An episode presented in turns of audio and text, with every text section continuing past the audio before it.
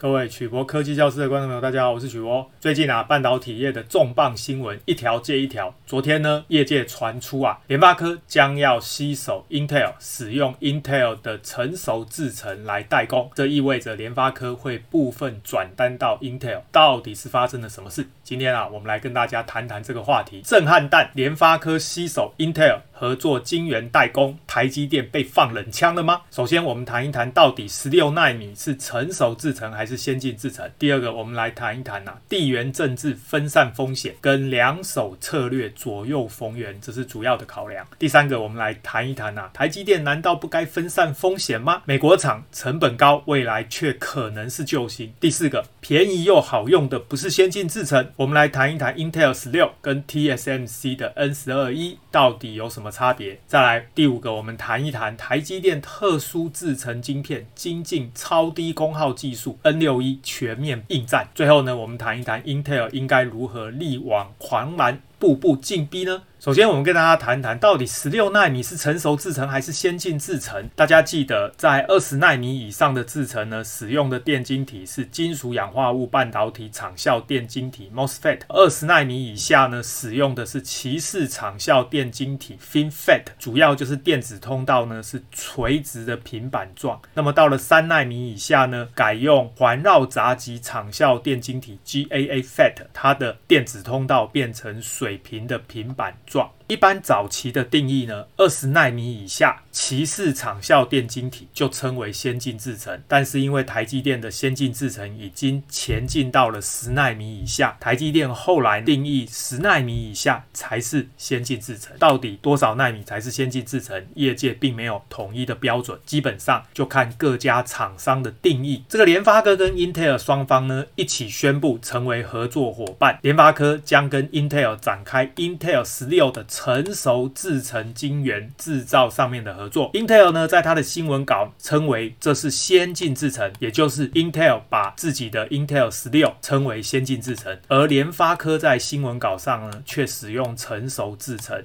意思是说呢，联发科呢其实是把十六纳米当做成熟制程，到底怎么回事呢？事实上呢，就 Intel 来说，他们使用的是旧的定义，也就是呢二十纳米以下的鳍式场效电晶体就算是先进制程。但是联发科使用的是台积电的定义，也就是应该要十纳米以下的鳍式场效电晶体才算是先进制程。因为两间公司对先进制程的定义不一样，他们的新闻稿呢才会使用不。同的称呼。接下来呢，我们跟大家谈一谈联发科为什么忽然找上英特尔来帮他代工呢？有一些媒体说啊，这是因为美国人耍了什么手段。强迫联发科这样做，事实上呢，我觉得不用去想这么多政治的议题。以联发科来说，它就是客户，地缘政治分散风险，这个我觉得是第一个主要的原因。第二个就是两手策略左右逢源，这个是第二个原因。大家想想看，把全部的晶圆代工都交给台积电，都在台湾这边生产，这个确实是第一个风险。毕竟啊，台湾在未来这十年呢，是地球上最危险的地方，我讲过很多次。第二个是。各位想想，联发科今天如果只有台积电一个供应商，就变成呢会被供应商卡脖子。站在联发科的角度，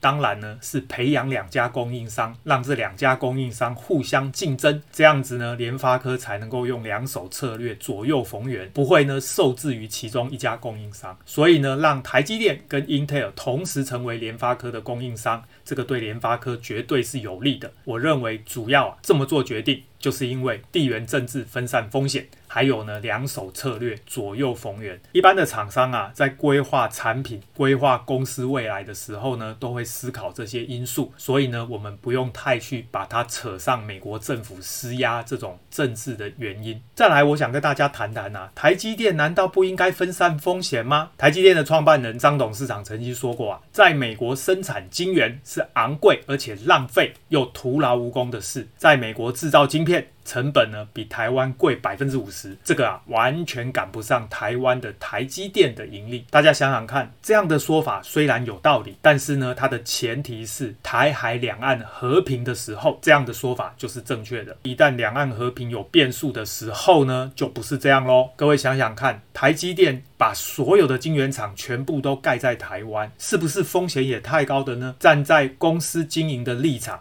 是不是也应该要分散风险？台积电在美国设厂，以成本的角度看，当然是不合理的，因为呢太贵了，不划算。但是呢，你以分散风险的角度去看，把部分的晶圆厂盖在美国，实际上呢也是一种分散风险。现在看台积电去美国设厂，觉得呢这个是错误的决定。但是啊，或许将来有一天，因为台积电有美国厂。所以呢，客户才可以放心的把晶片交给台积电代工。结果啊，说不定是台积电的美国厂救了台积电。同样的道理，Intel 拼命的盖晶圆厂，大家在想说这个成本这么高，怎么会做这种事呢？但是呢，你静下来想一想，如果啊，台海两岸和平有变，这个时候。客户还敢把全部的订单都交给台积电做吗？这个时候客户就想要找一个安全的代工厂，对不对？这个时候三星跟 Intel 就会变成客户的首选。这边呢，我一直要提醒大家，两岸和平是台湾的半导体产业发展基本的假设。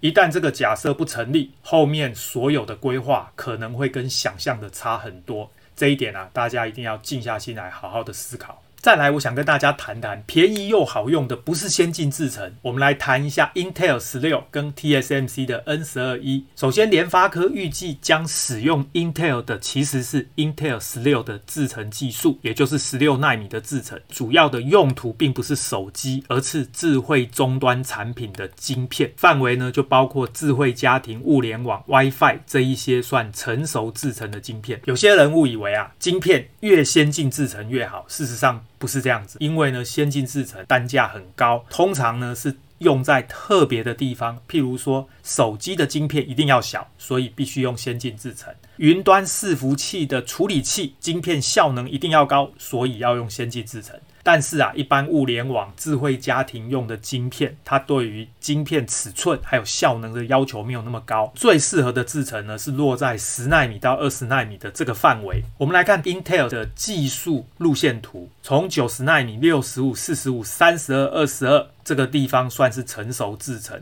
Intel 是从二十二纳米就开始使用鳍式场效电晶体。但是呢，真正鳍式场效电晶体被大量的应用是在十四纳米的制程，再来呢就是十纳米、十纳米的 Plus，后来才有 Intel Seven、Intel Four、Intel Three 跟 Intel 的二十 Angstrom。这一次呢用的制程是 Intel 十六，所以呢大概是落在这一个范围，也就是呢介于十纳米跟二十纳米之间。这个是最便宜好用的制程。同样的道理，台积电呢推出 N 十二一的制程，也是介于十纳米到二十纳米之间。它呢相比于二十二纳米，电晶体密度改善百分之七十六，它的效能呢改善了百分之四十九，它的功耗呢减少了百分之五十五。N 十二 E 是一个非常有竞争力的制程，所以这边就谈到呢，台积电的 N 十二 E 制程主要用的就是鳍式场效电晶体，它是台积电二零一三年第一次。推出十六纳米 FinFET 技术的时候啊，再增强的版本 N 十二 E 呢，主要是基于台积电的十二 FFC Plus 的制程，称为 FinFET Compact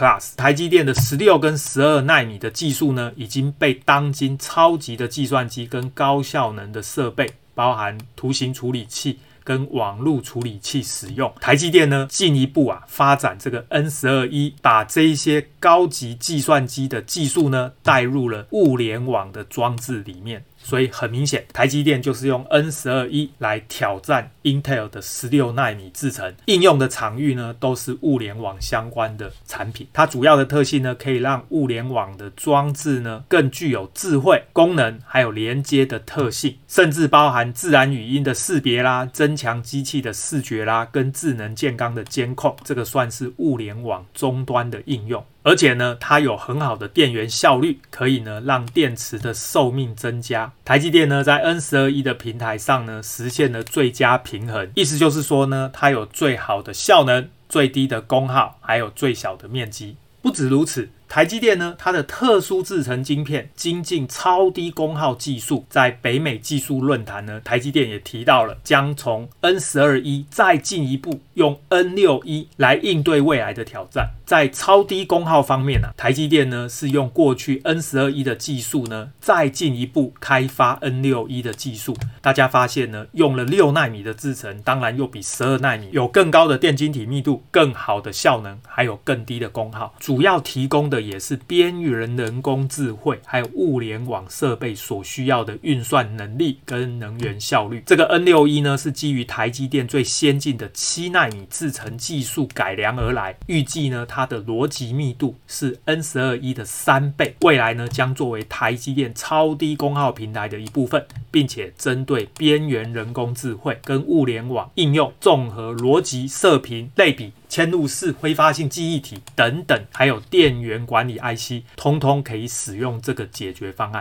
简单的说呢，台积电就是计划用 N 十二 E，甚至进一步到 N 六 E 去挑战 Intel 的十六纳米制程。而它的应用场景呢，就是边缘终端的人工智慧，还有物联网的装置，也就是这一次联发科跟 Intel 合作。主要目标的市场，面对这样的竞争，Intel 要如何力挽狂澜，步步进逼呢？我给 Intel 三步骤：第一步，拆分公司。事实上呢，Intel 应该要立刻把处理器跟晶圆代工拆分。成立独立的晶圆代工品牌企业，因为原本 Intel 晶圆代工的客户有一些是他的竞争对手，即使呢这些公司知道台湾有地缘政治的风险，他们啊仍然犹豫不决，不敢啊把订单交给 Intel。譬如说超微 AMD 或者辉达 NVIDIA。这些公司啊，他们本身是 Intel 的竞争对手，当然啊，不敢把自己的产品设计图放心的交给 Intel 来代工。Intel 现在该做的第一件事就是立刻拆分公司，对 Intel 才是最有利的。第二就是建立信用，让晶圆代工的客户能建立信心，保证啊不会把任何处理器的机密资料流向 Intel。因此呢，这一间晶圆代工的独立公司呢，就会独立来运作，让客户啊放心把订单交给 Intel 的代工厂来代工。最后一步啊，就是威迫利诱。由于呢，现在世界各国都已经在示警，将晶圆代工全部压在台湾的地缘政治风险很高。事实上呢，利用这个机会顺水推舟，不断的善意提醒客户，把全部的鸡蛋放在一个篮子里，非常危险。我相信啊，大部分的客户呢都已经有心理准备了。所以，当你把晶圆代工切割之后，我可以放心。接下来你再用这样的说法，我认为很多客户就会买单。同时啊，要降价利诱客户，我相信啊，所有的客户都会跟联发科一样分散风险，把一部分的订单交给 Intel。总之啊，台积电呢在技术上确实领先，台湾呢做晶圆代工。在成本还有各方面的条件呢，都非常的好。但是啊，前提就是两岸要和平。问题是呢，这一件事情没有办法百分之百保证，因此呢，客户一定会害怕。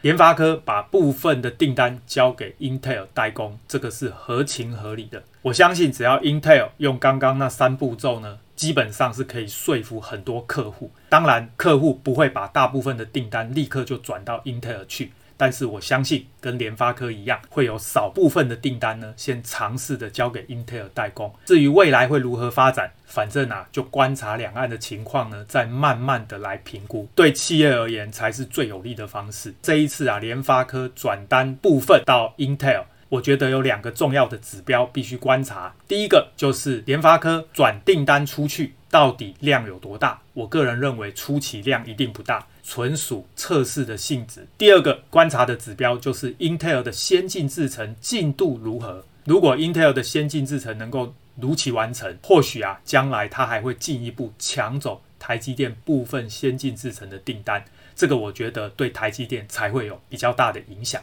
现阶段看起来呢，一部分成熟制程的订单转移到 Intel，对台积电其实啊没有太大的影响。我们今天的节目到这边，大家对于联发科转单部分到 Intel 有任何的问题，欢迎大家留言在影片的下方，我们再来讨论。谢谢大家，晚安，拜拜。